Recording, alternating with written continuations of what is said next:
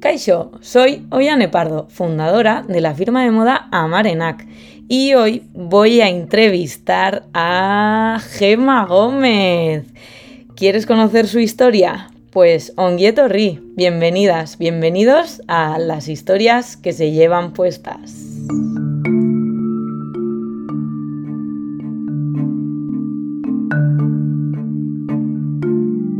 Aisho, bueno, hola Gema, qué ilusión me hace eh, hablar hoy contigo en un día, o bueno, una semana, igual debería decir, tan especial. Eh, Gema Gómez, para las que los que no la conozcáis, quizá os suene más Slow Fashion Next, que es, eh, bueno, al final una plataforma de formación y de, bueno, que intenta de alguna forma dar a conocer eh, el impacto que tiene la moda en, bueno, pues en todos los ámbitos, eh, pero sobre todo a nivel eh, social y medioambiental.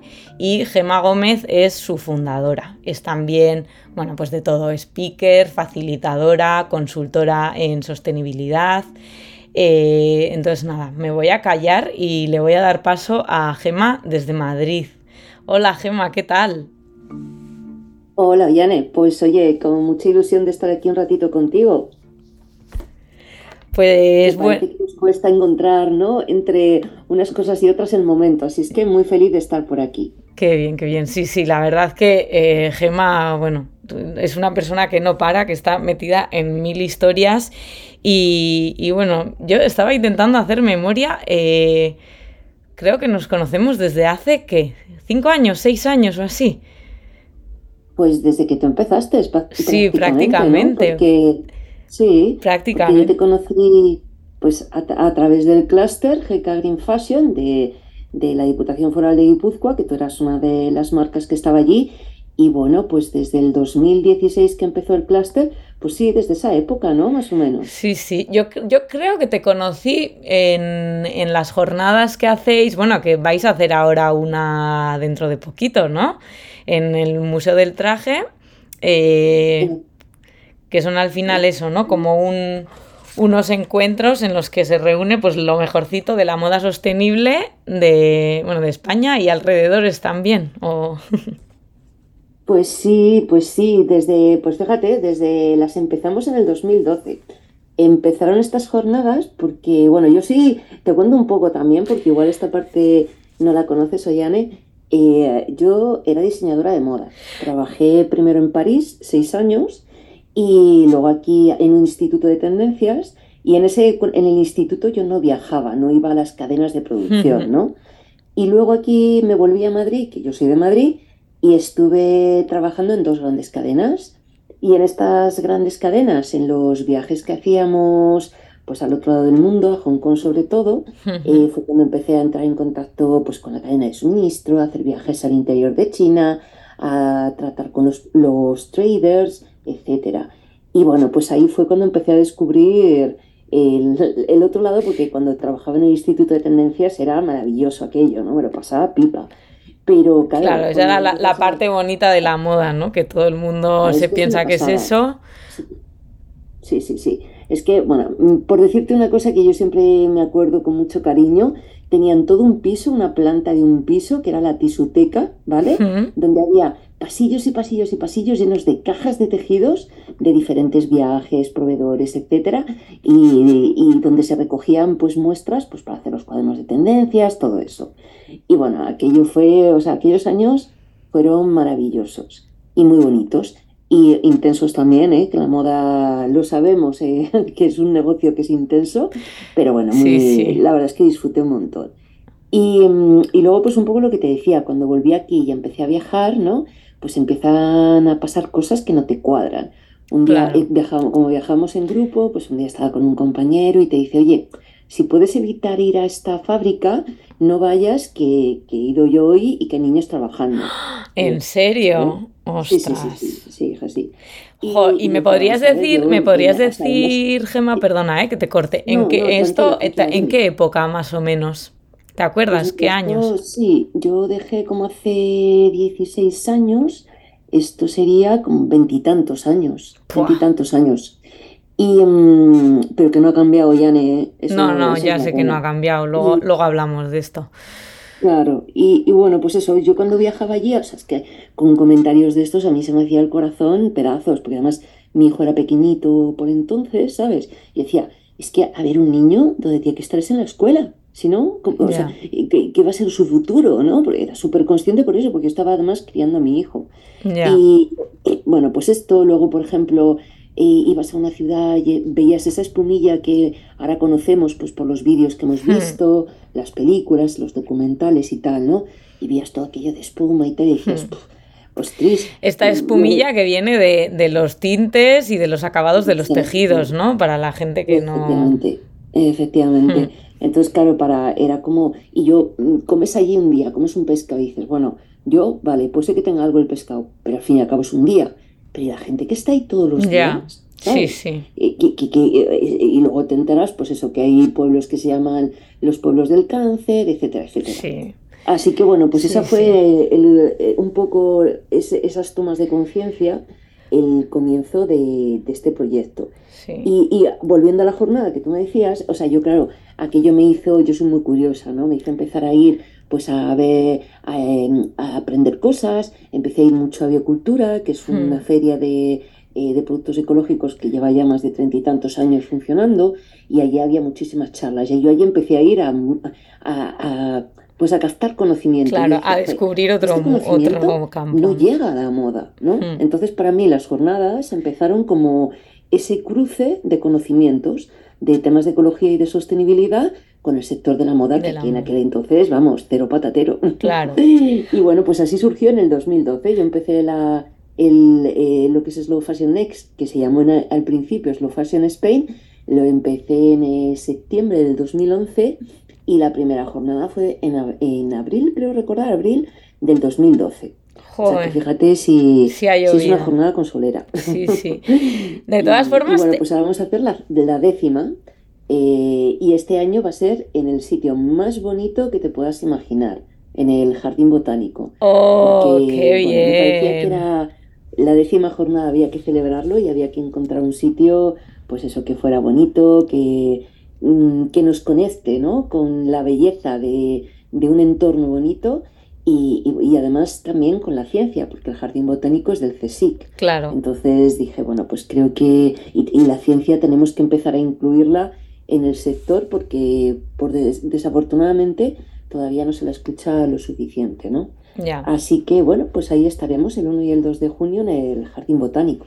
Muy bien. Oye, pues vamos a aprovechar para hacer una, cuña publicitaria. Quien quiera participar o asistir a estas jornadas, ¿qué es lo que tiene que hacer? Pues mira, Ollane, muy fácil.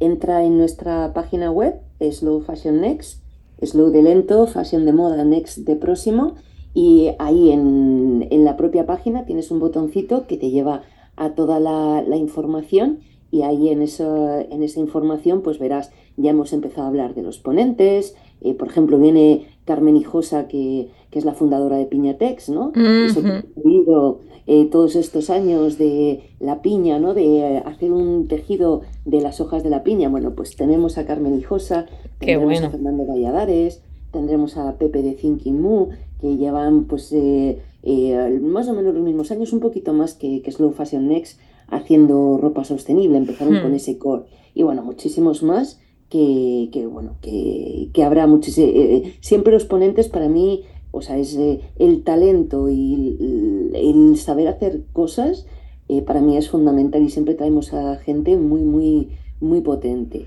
Y bueno, pues lo que te decía, entrar en esta hmm. página y, reservar, porque son dos días, el día uno o el día dos, por reservar su... O los dos, ¿no? Y ya está. Sí, no, la verdad que estas jornadas son súper interesantes. Yo recuerdo súper bien la, primera vez que fui porque al final te sirve eso, ¿no? Como para conocer eh, a más gente del sector que de alguna forma está también remando en, tu misma dirección. Y, aprovecho para, preguntarte, ir un poco más al pasado todavía, que a mí esto me gusta mucho. Eh, y es, eh, nos has contado un poco, pues bueno, cómo fueron como tus primeros años eh, de trayectoria profesional, ¿no? Y como un poco el desencanto que, te llevaste al, bueno, pues al viajar a Asia sobre todo. Eh, y me gustaría saber un poco antes de eso, o bueno, bastante antes, no lo sé, esa gema joven o adolescente que decide eh, meterse en el mundo de la moda. Eh, bueno, pues un poco qué es lo que buscaba o qué es lo que pensaba, porque me imagino que el desencanto vendría también de ahí, ¿no? De muchas veces, eh, pues sobre todo la gente cuando estudia moda o cuando simplemente le gusta la moda y se piensa que es una cosa, y como tú has dicho, ¿no? De repente ves otra cara que es súper diferente. Totalmente, totalmente. Piensa además que cuando yo estudié de moda, pues eso, hace tantísimos años que no tenía el desarrollo que tiene hoy en día, ¿no? La formación. Y, bueno, yo cuando empecé realmente yo era una persona como, bueno, me mm, he hecho trajes para muñecas desde que tengo uso de razón, ¿vale? Yo hacía muchísimo, pues todos los trajes a las muñecas, me encantaba vestirlas, también he hecho casas, he hecho coches, yo era una como súper creativa, me pasaba la vida haciendo cositas, mira, me acuerdo de una casa que hice que, bueno, que tenía hasta los grifos hechos con papel metálico, ¿vale? Le había hecho hasta los grifos. Y nada, pues, eh, hacía, colchitas de patchwork para, para las camitas y cosas así, ¿no? Siempre me ha encantado, pues eso, he sido una, como una persona que me ha gustado mucho desarrollar la creatividad, ¿no? En general. Y, bueno, pues como para mí hacer Bellas Artes era como, yo, yo quería también algo como más práctico, ¿no? Bellas Artes me parecía muy divertido y tal, pero yo necesitaba también un lado muy, como muy práctico, algo aplicado, ¿no? Sí. Y la moda me ofrecía un poco eso, ¿no? Era, era algo creativo, pero al mismo tiempo era aplicado a un sector, a una industria. Y, y bueno, pues, eh, pues así empezó un poco la cosa. Luego también soy tremendamente friki de los idiomas, por eso también elegí irme a Francia eh, me, parecía fascinante el poder, bueno, desde que tengo 16 años y salí la primera vez, eh, porque ahora la gente salía antes, pero antes no, no salíamos tan jóvenes, ¿no? Y yo con 16 años, estar en Reino Unido con una familia hablando de política, dije, pero bueno, ¿esto qué es? y, poder mantener una conversación en inglés hablando de eso, bueno, me parecía la bomba. Y, y bueno, pues un poco, ese ha sido como siempre muchos temas de creatividad, y muchísimos temas. He hecho muchos cursos también en temas de desarrollo personal. Eh, es que en París, en aquella época, era como el boom que hemos vivido los últimos años aquí de temas de yoga, meditación y tal. Pues era en la época que yo estuve allí. Y bueno, yo me pasaba pues los fines de semana en la FNAC eh, leyendo libros, porque aquí todavía no había FNAC. Y allí sí, ¿no? Y bueno, eh, temas de también pues de de desarrollo personal, liderazgo, talento, educación, siempre han sido temas que, bueno, que me han encantado. Y yo creo hmm. que al final un poco Slow Fashion Next nació de ese, como de ese cúmulo de cosas, ¿no? De, no sé, nunca he tenido como un, único perfil, siempre he tenido como un perfil como muy, eh, pues de, conectar diferentes ámbitos, ¿no? Y, y bueno, pues así empezó todo. Ya, pues ahora que, nos, que nos abres la caja, eh, cuenta para un poco quienes no, no, sepan ¿no? lo que es Slow Fashion Next, explícanos un poco y, bueno, explícanos y luego, luego te hago otra pregunta. Pues mira, eh, te cuento un poco cómo, cómo, empezó, ¿no? Yo cuando descubrí todo lo que te contaba, ¿no? Yo dije, o sea, yo tengo que salir de aquí, yo no, no puedo seguir, ¿no? Nunca digo la empresa, porque al final no es la empresa, es el, sistema que está montado, ¿no? Y yo decía, no, yo no puedo estar aquí, no tiene nada que ver con mis valores y yo necesitaba salir de ahí, ¿no? No fue del día a la mañana, fue una decisión pues que me costó tiempo, ¿no? Porque al final yo tenía un hijo, tal, pero, pero sabía que, que si seguía ahí, mm, que, no, que no iba a ser nunca feliz, ¿no? Era un poco lo que estaba comprometido, mi felicidad. ¿Hubo como un momento clic así que de repente dijiste hasta aquí? Ya, o no, fue algo más pausado. Fue más progresivo, hmm. fue más progresivo. O sea, fue pues eso, eh, cuando yo volvía de esos viajes, lo que te contaba antes, y venía aquí y empezaba a investigar y veía pues eso, informes de Greenpeace, ¿no? De la campaña Ropa Limpia. Fue como pues eso, así, ¿no? En, en ese camino. Y hasta que ya, pues lo que te digo, o sea, me sentía fatal de formar parte de todo eso, los viajes los recuerdo como con mucha, mucha tristeza, ¿sabes? Y yo dije, esto no, no puede seguir así, digo yo, necesito salir. Y nada, me fui. Y lo primero, claro, yo era diseñadora, tenía experiencia, pues lo primero que, que, quise hacer pues era una marca de moda sostenible. Lo que pasa es que en aquella época, pues imagínate, estamos hablando pues eso, hace 15 años, ¿no? Y en aquella época no se estaba hablando pero nada. O sea, lo que se estaba hablando se estaba hablando en inglés. Y luego las webs que había estaban como muy desconectadas y el conocimiento costaba muchísimo llegar a él. Entonces lo que yo hice fue investigar, investigar, investigar. Y porque yo decía, si voy a tomar una decisión, quiero que esa decisión sea real, ¿no? Entonces, claro, eh, pues eh, encontrabas una web que decía una cosa y otra que la desmentía. Entonces tenías que aprender, eh, tenías que ir todavía más a la raíz para ver, eh, entendiendo la raíz, si cuál de esas dos opciones era la correcta, ¿no? Y lo que me di cuenta haciendo eso era de, ostras, si yo estoy haciendo esto y me está costando tanto llegar a, tener como los criterios claros, hmm. cualquiera que esté haciendo esto le estará pasando lo mismo, ¿no? Y dije, bueno, pues igual, como yo era lo que te decía, una apasionada de la educación, tal, ¿no? Yo dije, pues igual lo que tengo que hacer es dejar la parte de diseño y, centrarme más en, empaquetar todo esto, ¿no? Todo esto que he aprendido, que era un curso que me decían que parecía un máster, ¿no? Eh, porque anda que no investigué. Y, bueno, pues eh, empaquetarlo y ofrecerlo, ¿no? Con, y, bueno, pues eh, un poco hacer de eso mi modelo de negocio, ¿no? Hmm. Y luego la comunidad, porque para mí la comunidad siempre era lo que te decía de la jornada, ¿no? Yo siempre he sido como conocimiento, comunidad y, acción, ¿no? Que, ¿no? que no nos quedemos ahí, sino que cómo podemos seguir avanzando, ¿no? Y haciendo, mejorando y haciéndolo, haciéndolo mejor. Y bueno, pues así empezó, así empezó todo. Ya, antes que, hablabas de, eso, ¿no? De, cambiar el sistema, en, la web de Slow Fashion Next dices una frase que me encanta de alguien de quien soy muy fan, que es eh, la de Buckminster Fuller. Sí, sí, sí, efectivamente. Jo, y ese ha sido siempre mi, como mi... Tu mantra, ¿no?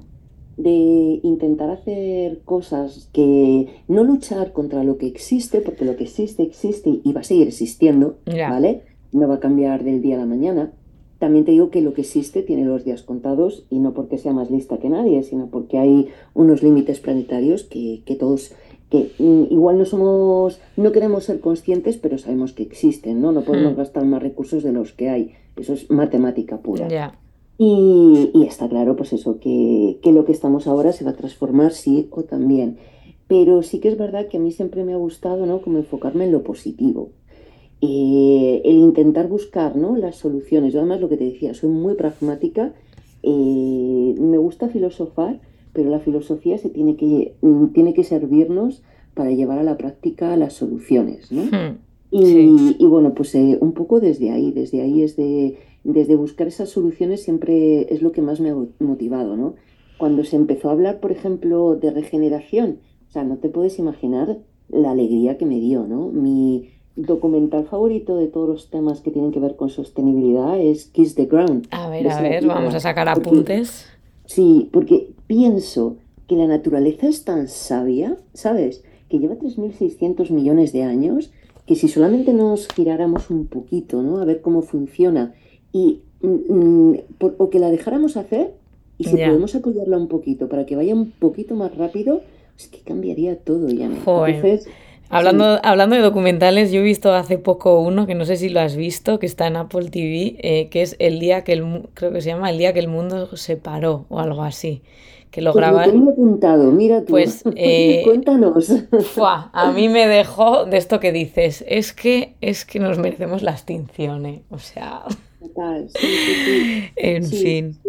Bueno, para quien no sepa, es, un documental en Apple TV en el que un equipo de, de bueno, pues un equipo se eh, recorrieron el mundo durante el confinamiento y, un poco reflejan pues el, impacto de, bueno, o el contraimpacto, no sé cómo decirlo, de que de repente nos parásemos en el medio ambiente, ¿no? Y cómo de repente pues la naturaleza vuelve a su ser y todos los animales, pues todo lo que parecía, yo qué sé, por ejemplo los guepardos que decían que parecía imposible que tuviesen más de dos hijos, pues de repente tienen tres y cosas así, o sea, vamos, una pasada. Mm.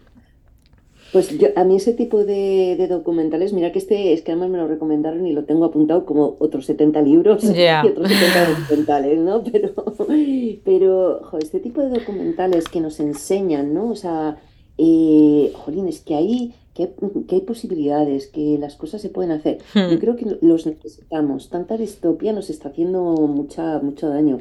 Necesitamos creer en las cosas, necesitamos que, creer que es posible, porque si no es eh, con tanta, sobre todo especialmente después de la pandemia, ¿no? Y la guerra de Ucrania y tal, no sé qué. Estamos viviendo en un momento de tanta incertidumbre que yo creo que tenemos que empezar a... Yo soy mucho también lo que te decía antes, ¿no? De temas de desarrollo personal, tal, hmm. ¿no? Creo que es muy, muy importante enfocarnos en el mundo que realmente queremos construir, ¿no? Y el, y como decía la frase, volviendo a la frase, ¿no? Dejar de ir contra lo que, lo que no queremos que exista y empezar a construir lo nuevo, ¿no? eso es fundamental. Eso es, sí, sí. Y, bueno, y justo hablabas, ¿no? De que cuando tuviste o te, te, rondó por ahí la idea de montar una firma de moda sostenible eh, muy pronto, en realidad, como que nadie hablaba de sostenibilidad. Y de repente, un 24 de abril de 2013, ¿no? Que ahora, yo aquí me lío, no sé si son 10 o 11 años eh, que se cumplen este año, pasa algo que de repente abre los ojos a todo el mundo o, bueno, yo así lo veo, luego te das cuenta de que realmente tampoco tanto, pero, pero pasa algo y ¿dónde estaba Gemma Gómez? ¿Y qué pasa? Pues yo estaba completamente metida en todo mi, mi, movida, porque fíjate la movida que era empezar a hacer todo esto, ¿no? Y, hmm.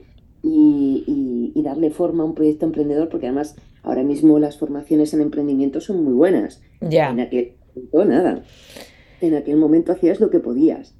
Y, bueno, pues empecé a hacer, eh, estaba pues metida en todo esto. Hijo, yo lo que recuerdo sobre todo, yo tengo una cosa, como yo que me imagino que todas las personas que nos dedicamos a estos temas, y es que esas cosas nos afectan, ¿no?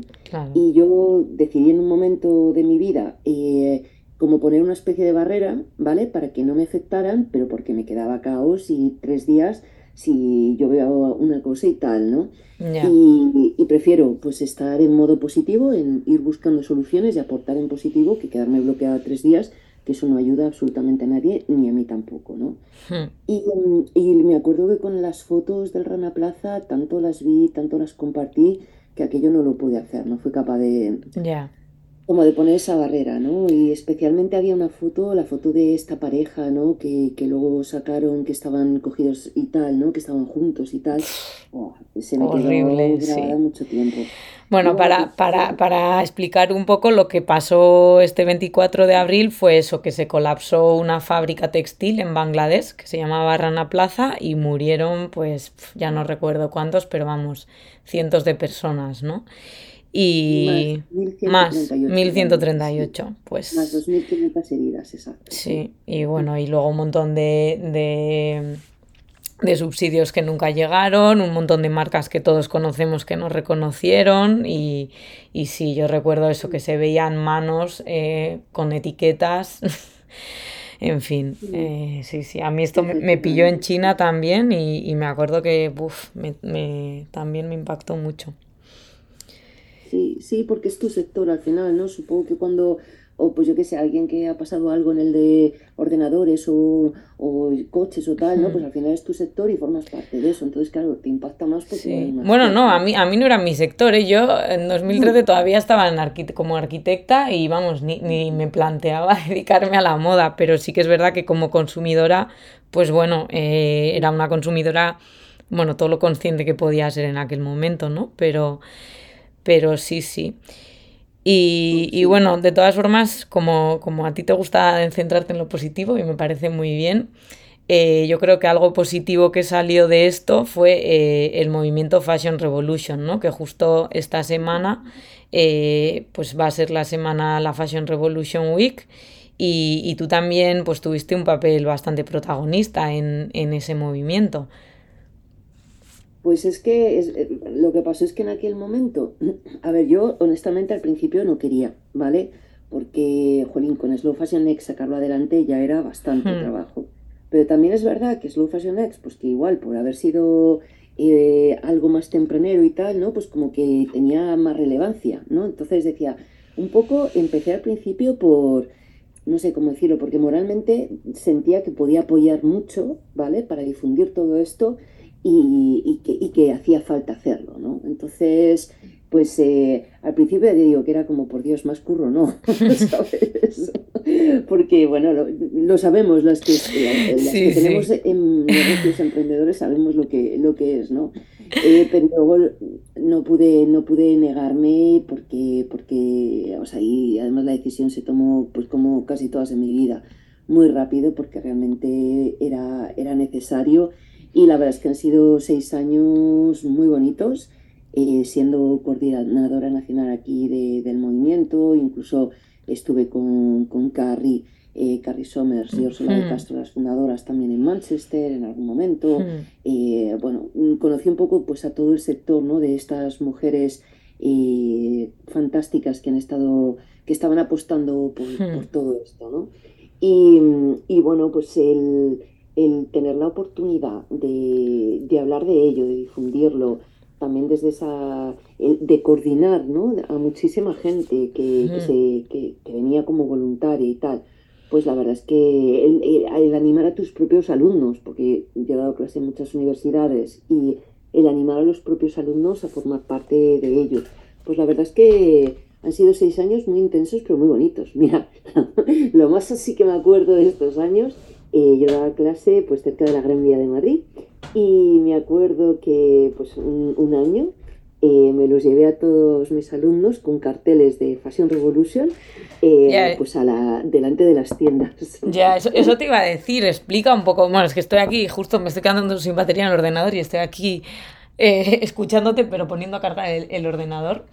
Y cuéntanos un poco el, o sea, ¿en qué consiste el movimiento Fashion Revolution? Porque, no sé, yo lo cuento así como si todo el mundo supiera, pero igual, ojalá, pero igual no. Vale, pues a ver, el movimiento tiene como muchísimas áreas diferentes, ¿no?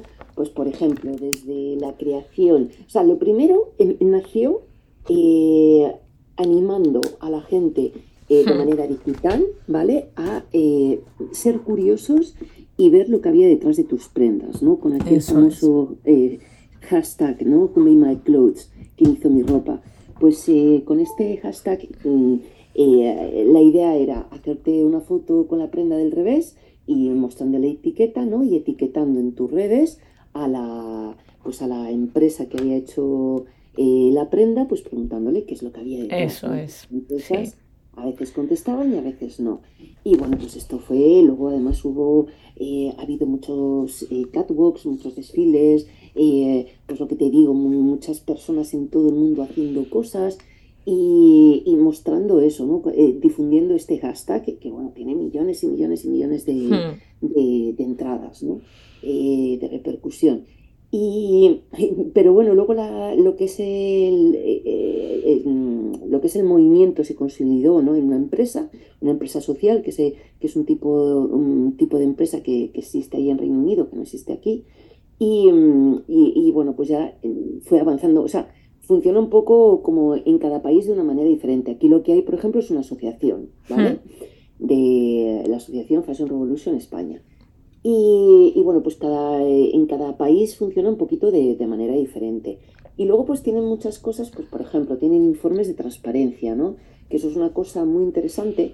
Eh, la metodología es ver lo que hay, eh, lo que las grandes marcas difunden online, ¿vale? Entonces, no quiere decir que, lo que, la marca que está posicionada mejor eh, en este índice sea más sostenible. Lo que quiere decir es que difunde más cosas en temas de sostenibilidad. ¿Vale? No, que eso a veces hay un poco de confusión. Lo bueno es que cuando tú ves cómo ha ido progresando este informe, creo que lo empezaron, si no me acuerdo mal, en 2017.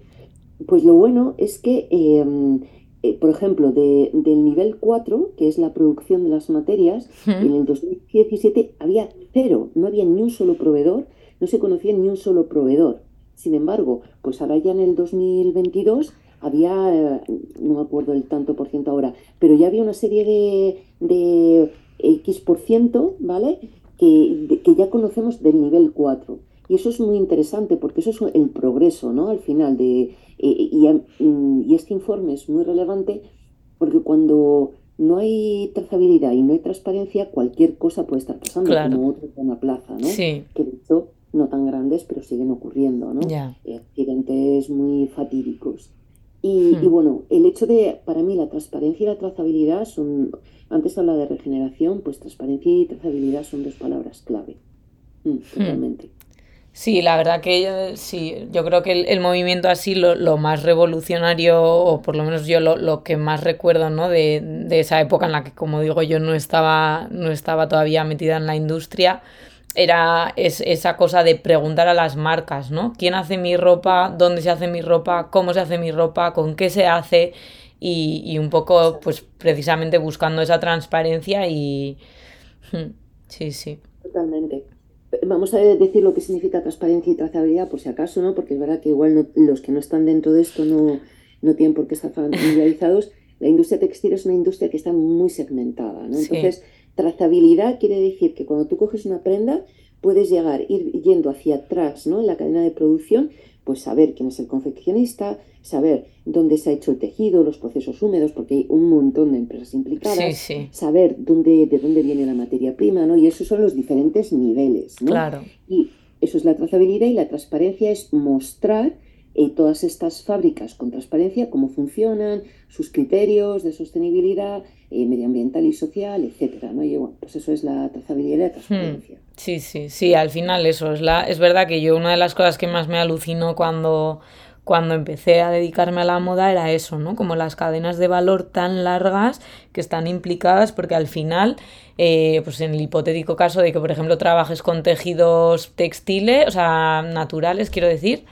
eh, pues por ejemplo, o sea, desde dónde se han plantado esas, pues por ejemplo, un algodón, en qué condiciones, si es orgánico, si no, en qué terrenos, quién lo ha recogido, quién lo ha hilado, luego el que ha hecho el hilo, cómo ha hecho el tejido, o sea, al final hay un montón de, de personas en medio y, y la verdad que sí la la trazabilidad es bastante complicada. Y cuanto más complejo es el proceso y más grande la empresa, pues más, más difícil todavía. Efectivamente, porque hay muchos más millones de empresas implicadas, efectivamente. Claro. Sí, sí.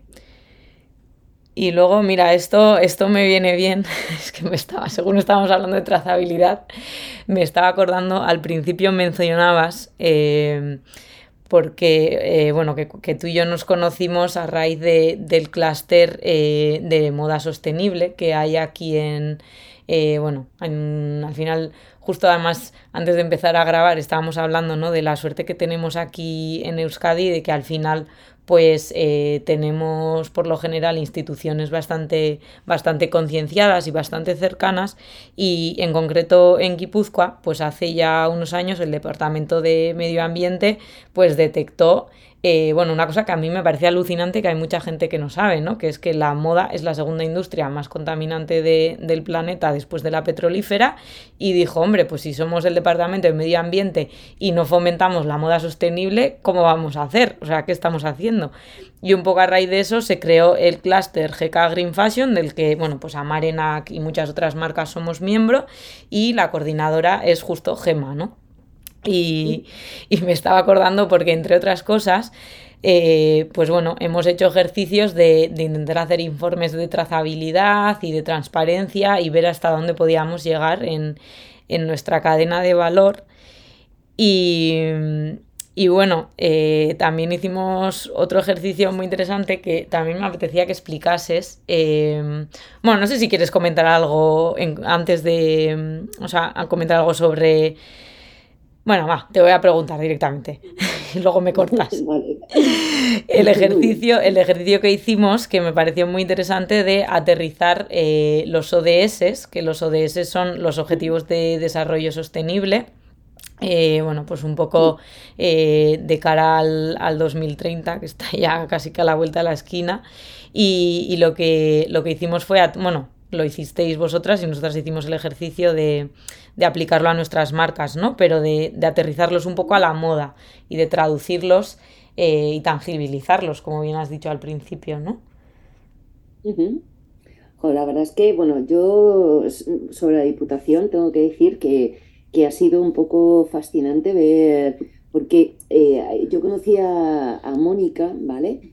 Eh, Mónica Pedreira. Mónica es la directora. Hmm departamento de Mónica Pedreira, del Departamento de, Medio Ambiente y yo la conocí porque me invitaron a dar una charla allí, ¿no? Entonces fue hmm. muy gracioso porque en ese momento ni siquiera ella todavía directora y, de pronto me dice, Jolines, es que estás poniendo en palabras todo lo que yo voy viendo que va viniendo, ¿no? De, hmm. Europa y tal, ¿no? Y, jolín, fue flipante porque yo llevaba predicando en el desierto años. y de repente alguien te hace caso. Total, entonces de pronto es como wow, ¿no? Y, y, la verdad es que yo con Mónica he aprendido muchísimo porque es una persona eh, muy conectada con Europa, hmm. ¿vale? De, de, pues eso, de ir viendo lo que se está haciendo en Europa, cómo se lo puede traer a Guipúzcoa. Y, y la verdad, pues, eh, pues eso, que he aprendido mucho. Y la idea de lo del trabajo de los ODS, ¿no? Fue, fue suya. Ella quería eh, traducirlos porque veía que, que, eran muy importantes, pero claro, se quedan como muy, eh, muy fuera ¿no? del sector. Y, bueno, pues mm, nos pidió ayuda para, hacerlo y a mí me resultó un trabajo fascinante, porque además hoy en día eh, ahí hay como un movimiento ¿no? de mucha gente que habla de la Agenda 2030 hmm. eh, pues como muy mal. Y yo flipo porque no lo entiendo, porque he trabajado los 232 indicadores de la agenda y no entiendo por qué hablan mal, ¿vale? Porque realmente al final estos son indicadores, es como una herramienta, ¿no? Tú puedes hmm. tener un ordenador y lo puedes estar utilizando pues para dar un botón y tirar un misil no sé dónde o para estar construyendo una escuela en África, ¿no? Al final la herramienta es la herramienta.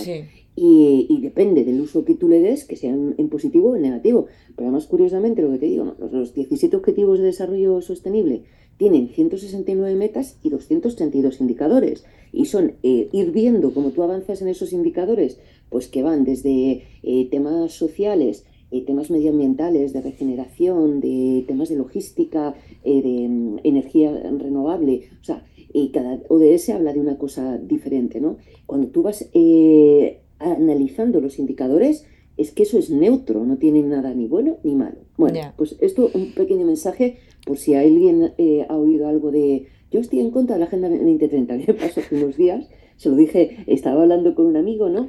Y, le, pregunté, ¿no? Me dice, sí, sí, yo estoy totalmente en contra de la Agenda 2030. Y yo así tirando y le digo, ¿te has leído los 232 indicadores?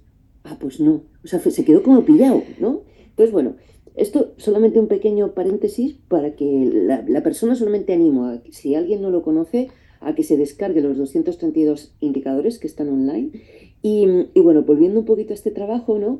Pues eh, nosotros, eh, conseguimos hacer 53 eh, metas y 120 indicadores para moda. Y que, bueno, muchas de las marcas que estáis en el clúster me, me decís, jolín, es que de pronto tengo como resumido, ¿no? Tengo como muy condensado hacia dónde tengo que ir, ¿no? Hacia dónde hmm. puedo ir. Y, y la verdad es que ah, para mí ha sido un trabajo bonito, ¿no? Fascinante. O sea, estoy como de verdad muy, muy contenta y además en esa parte de llevarlo a la práctica, ¿no? Como decíamos al principio, ese trabajo que habéis hecho las marcas de intentarlo apropiaros y tal, es que estoy convencidísima, comparado con lo que está pasando en el resto de España, que lo que sois las marcas del clúster tenéis un nivel. Yo me acuerdo una vez, además, Oyane, esto, además estabas tú también, me acuerdo de una de una charla que, que hicisteis en Bioterra, creo que era, y, os escuchaba a ti, o escuchaba también a, a Erika de Twin y, no sé quién más, ahora mismo, bueno, el caso es que os estaba escuchando, yo acababa de escuchar otra charla de estas de Chicha y Now, ¿sabes? De, de, otro sitio que hablan de sostenibilidad, pero gente que no tiene ni idea, y yo os escuchaba y decía, ostras, qué vocabulario, cómo han mejorado, y me quedé, me quedé impresionada muy positivamente porque yo veo esa evolución igual en tu día a día, tal, pues a veces no, no lo percibes, pero cuando de pronto mm, fue como, pues eso, comparar eh, marcas que se dicen sostenibles, ¿no? Y de pronto vosotras hablando sobre el tema con criterio, con conceptos y tal, y flipé, dije, ostras, qué guapo, porque me sentí, pues eso, muy, muy feliz de formar parte de eso, ¿no?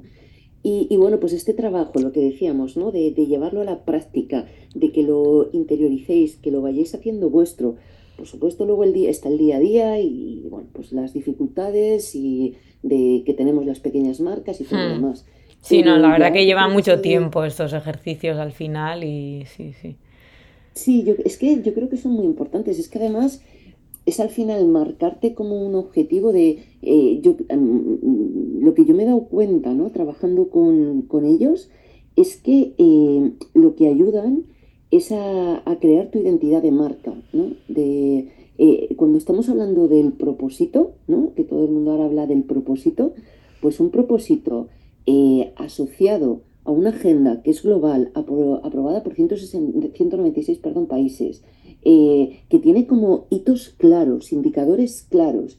Es que no, me, o sea, no, no puedo imaginarme mejor manera, ¿sabes?, de, de caminar todos juntos. Hmm. Al final, la Agenda 2030, eh, con todos esos colorcitos que son así como muy divertidos y tal, hmm. es una herramienta de mejora del mundo, ¿no? De, de, tener los criterios claros. Quiero un mundo mejor, sí, pero bueno, ¿qué mundo quieres, no? Hmm. Pues ahí tienes los criterios, los indicadores para saber que si tú estás haciendo eso, estás ayudando y mejorando ¿no? E, el, el mundo. Sí. Y, lo que te digo, hablan de emprendimiento, hablan de, de temas de transparencia fiscal, o sea que yo eh, mm, soy súper fan de la Agenda 2030, vaya.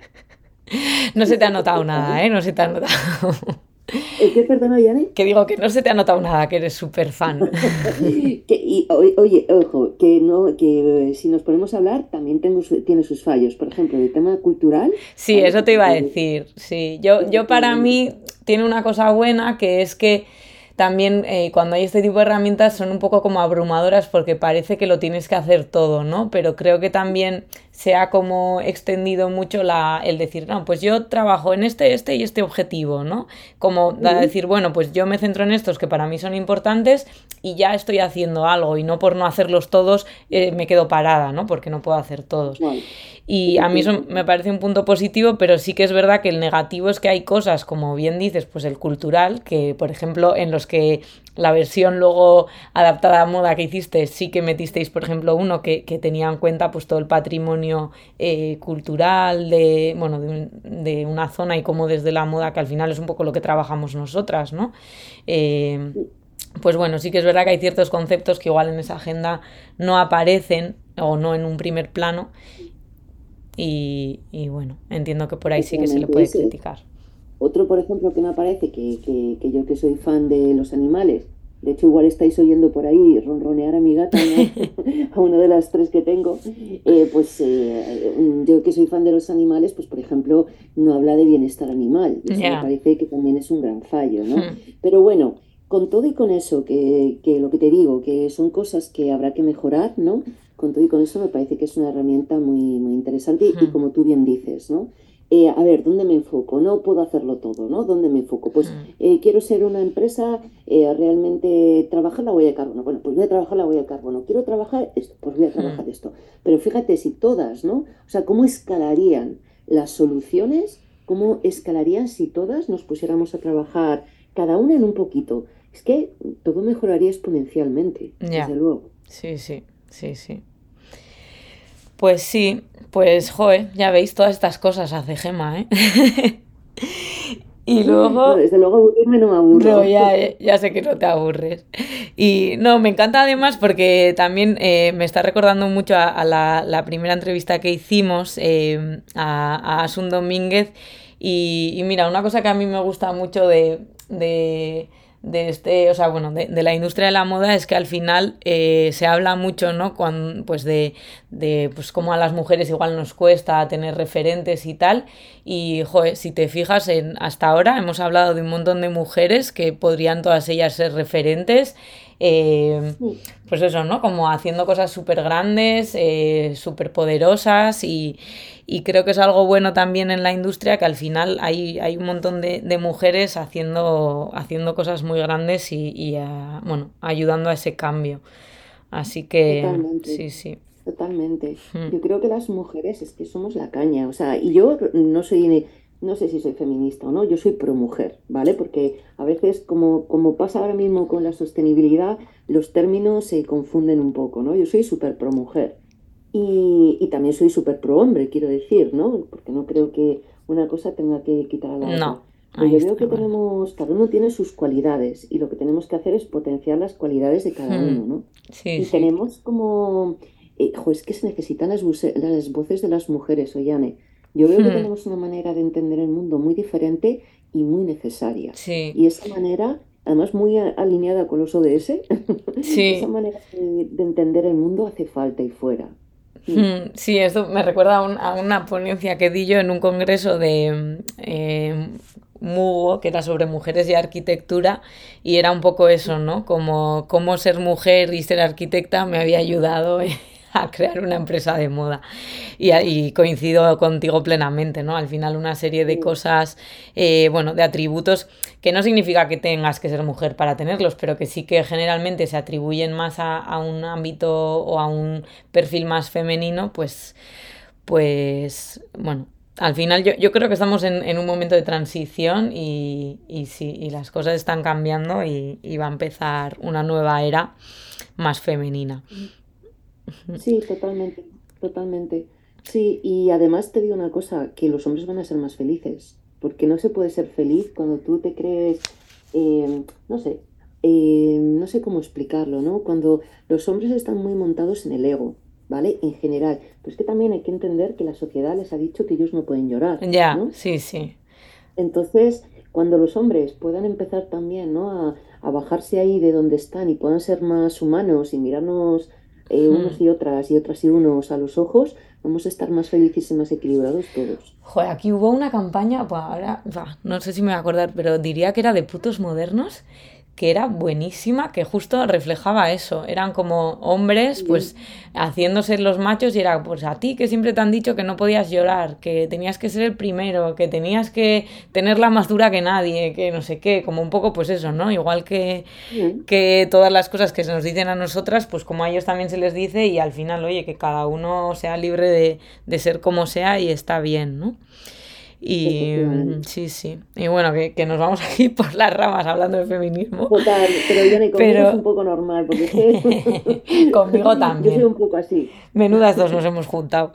Pues no, pero esto me viene muy bien para la, la próxima cosa que, que, quería que quería hablar y, y, es que también esto está muy vinculado a, a, a, estos atributos femeninos de los que hablábamos, ¿no? Como puede ser la empatía, la colaboración, la comunicación, el, el preguntar qué tal estás y, y, es un poco esa, bueno, pues esa, no sé cómo llamarlo, esos encuentros que, que empezaste a organizar y esas charlas durante, durante el confinamiento, ¿no? Cuando estábamos todos y todas metidas en casa y, y cómo de ahí surgió, surgió luego, bueno, un montón de cosas, pero a mí yo destacaría el, el foro de networking, que, que es Sí, ¿no? Yo creo que surgió un poco a raíz de aquello. Corrígeme si me equivoco. Surgió totalmente a raíz. Es que además el foro surgió a raíz de una reflexión, ¿vale? Como siempre me pasa, que yo no, mis, mis, mis, ideas no surgen a raíz de un modelo de negocio, ¿no? Vamos, no, mis ideas surgen a raíz de decir, ostras, necesitamos más colaboración real. Y, y, bueno, yo cuando empecé, de hecho, ya te lo decía antes, que Slow Fashion Next eh, empezó, empezó con esa idea de crear comunidad, de manera informal, pero bueno, crear comunidad. Y luego empezaron a surgir asociaciones y decía, bueno, pues si las asociaciones surgen, ya están colmando como esa parte de comunidad. Y desafortunadamente no ha sido así, ¿no? Eh, cubren otras cosas, pero no esa, esa comunidad real que trabaja junta, ¿no? Y, y, para mí eso, eh, mm, después, o sea, con lo que pasó, yo sentía que el camino está en lo colectivo, no en lo individual, ¿no? Claro. Y, y, que todos tenemos cosas que superarnos porque estamos en unas sociedades muy individualistas, todos tenemos cosas que superarnos para trabajar en colectivo, ¿no? Absolutamente todos. Que muchas cosas que ni siquiera nos damos cuenta a veces, ¿no? Pero dije, es que las cosas hay que hacerlas, no se pueden decir y no hacer, las cosas hay que hacerlas. Y bueno, pues eh, decidí, eh, hicimos un, un hackathon así de, de, de colaboración y a raíz de ese hackathon empezó el foro y bueno, pues ha seguido, permanece hasta ahora y ahí seguimos. Hmm. Y es fascinante porque mm, se crean sinergias, que eso me parece una maravilla, de, de, ver colaborar a diferentes marcas, pues eh, online, de manera presencial, eh, gente mega hiper generosa que cuenta cosas, hmm. y bueno, y mm, cosas que igual le ha costado mucho encontrar, ¿sabes? Sí. Pues lo, lo comenta también alguna vez eh, gente que intenta aprovechar esas circunstancias, pero bueno, vamos creando también como protocolos para que eso no pueda ocurrir, ¿no? Y, de, y si ocurre, detectarlo y trabajarlo. Hmm. Esa es un poco también la idea. Y crear realmente, pues eso, una comunidad donde la gente pueda estar eh, con confianza creando proyectos comunes, ¿no? Sí. Que de hecho, pues estamos trabajando en un proyecto comercial para, eh, para un poquito más adelante. Y, y bueno, pues eh, la verdad es que muy, muy contenta. Ya te digo que, que no es fácil, pues porque eh, los humanos somos la- lo más difícil del mundo, ¿no? Los humanos y las humanas, porque todas somos mujeres prácticamente, hay, hay algún hombre, pero menos. Y, mm, y es complicado, pero la- hay muy buena voluntad. Y además yo creo que la persona que entra y no entra con esta voluntad se va, porque no, porque no está resonando en ese, en ese tipo de, de relación, ¿no? Entonces es Mm. como, no, yo aquí no, no pinto nada. Y, y bueno, pues eh, eh, la, la verdad es que yo estoy súper, en ese sentido creo que, que ha sido un gran acierto. Eh, luego pues vamos a ir viendo, ¿no? Cómo, cómo hacerlo un poquito más amplio. Pero ahora estamos como todavía en una fase de cons- consolidación, ¿no? Mm. Pero empiezan a surgir cosas como muy bonitas. Pues ahí ahora tenemos una emprendedora que va a empezar un proyecto en Barcelona y estamos buscando una conexión con ella, con una otra emprendedora que está en Zaragoza, eh, con otra que está en Sevilla, pues para empezar a crear como una red de emprendedoras en, en- España que apoyen, que se que colaboren, que hagamos cosas conjuntas, etcétera. Qué Y bueno. muy, muy bien, la verdad es que Joder, esto me recuerda a otro sarao en el que yo estuve metida hace millones de años, pero bueno, vamos, ya estamos con poquito tiempo, así que no me voy a enrollar. Lo dejo, lo dejo para otro. Día hacemos, otro día lo hacemos, y otro día te vienes tú a Slow Fashion Next y hablamos de todo Venga, eso. vale. Pues, jolín, Gema, llevamos ya casi aquí una hora de charleta. Total, Eh, qué no bueno. sé si despedirte, bueno, en el buen, en el buen sentido, ¿eh? Despedirte ya o que hay algo más así que nos hayamos dejado. Yo quería hablar del directorio de moda con impacto positivo, pero lo dejamos ahí también para, para otra, para otra ocasión. Dejaré de todas formas el enlace debajo en el, en el tex- texto del, del episodio. Y no sé si hay algo más que quieras comentar o que se te haya quedado en el tintero. Pues mira, de justamente del directorio, que el nuevo proyecto en Ah, el que vale. estamos trabajando es una herramienta justamente de, con todos estos ODS, lo que estábamos comentando antes, Hmm, con una herramienta de trazabilidad. Y que el piloto va a salir pues en breve, lo anunciaremos en la jornada. ujú, Y, y bueno, pues que creo que va a ser pues de esos proyectos también mm, que ayuden a las pequeñas justamente a, a- a dar forma a esa identidad, ¿no? A ese hmm, propósito que decíamos. hmm. Y, y bueno, pues eh, muy contenta también, o sea, que el que entre ahora y que lo vea así, que, toda, que no está cuidado, es porque la web es un poquito antigua y, bueno, 2017, y ahora ya va a estar, va Hmm, a estar renovada con todo esto que, que vamos a hacer, está quedando preciosa. Así es que solo Sí, eso y lo demás, pues que, que el que nos esté escuchando, que apueste por, por marcas como la tuya, ¿no? Con- por marcas como las del clúster, que, que bueno, que por favor que no compre online y a marcas asiáticas, y no por nada, sino sencillamente porque la conciencia es menor, porque son empresas que están diseñadas para crecer exponencialmente y que cuando crecen exponencialmente, pues por un lado devoran el planeta, eh, los recursos de nuestros hijos e hijas, porque el planeta está conectado, y por el otro lado explotan a gente que, que lo que tiene que hacer es formarse pues para tener la, la suerte o al menos la Sí, la oportunidad oportunidad, ¿no? De, tener un, un futuro digno, ¿no? Hmm, Entonces, que, que- que seamos conscientes cuando ponemos nuestro dinero, eh, lo que estamos haciendo crecer, porque el dinero es la herramienta que tenemos hoy en día para hacer crecer el mundo en un sentido o en otro. Eso solamente sería lo que me gustaría añadir. Pues sí. Joder, qué bonito broche final, Gema. Qué bueno, Boyane. Pues sí, pero es que contigo es muy fácil hablar. Lo haces muy fácil y muy, muy ameno. Así es que por eso ha salido así. Nada, es una gozada escucharte. Pues Nasta, eh, solo me queda mm, que nos cuentes un poco cómo te puede encontrar la gente. Bueno, creo que ya hemos repetido 8000 veces Slow Fashion Next, que para el que no sepa inglés es mm, lento, moda eh, próximo. O sea, bueno, Exacto, no sé si hace falta que lo exacto. deletree, no sé si voy a ser capaz, pero lo pondré también en las notas del episodio. Y, y estáis también, pues eso, en todas las redes sociales, tenéis web, eh, tú estás en LinkedIn, también suelen ser muy activa. eh, vamos, que es fácil encontrarte, ¿no? Sí, efectivamente. Y con Gema, Gema Gómez en, en Google Moda Sostenible, yo creo que, se me encuentra muy fácil. Muy fácil. Sí, sí. Pues nada, pondré, os dejaré eh, su, bueno, su contacto, sus enlaces en, el texto del, episodio. Y por mi parte, pues nada más, ha sido un placer, Gema. Eh, tenía muchas ganas de, hablar contigo y, no, ha defraudado. Espero que, a, las personas que nos escuchen le, le haya gustado también.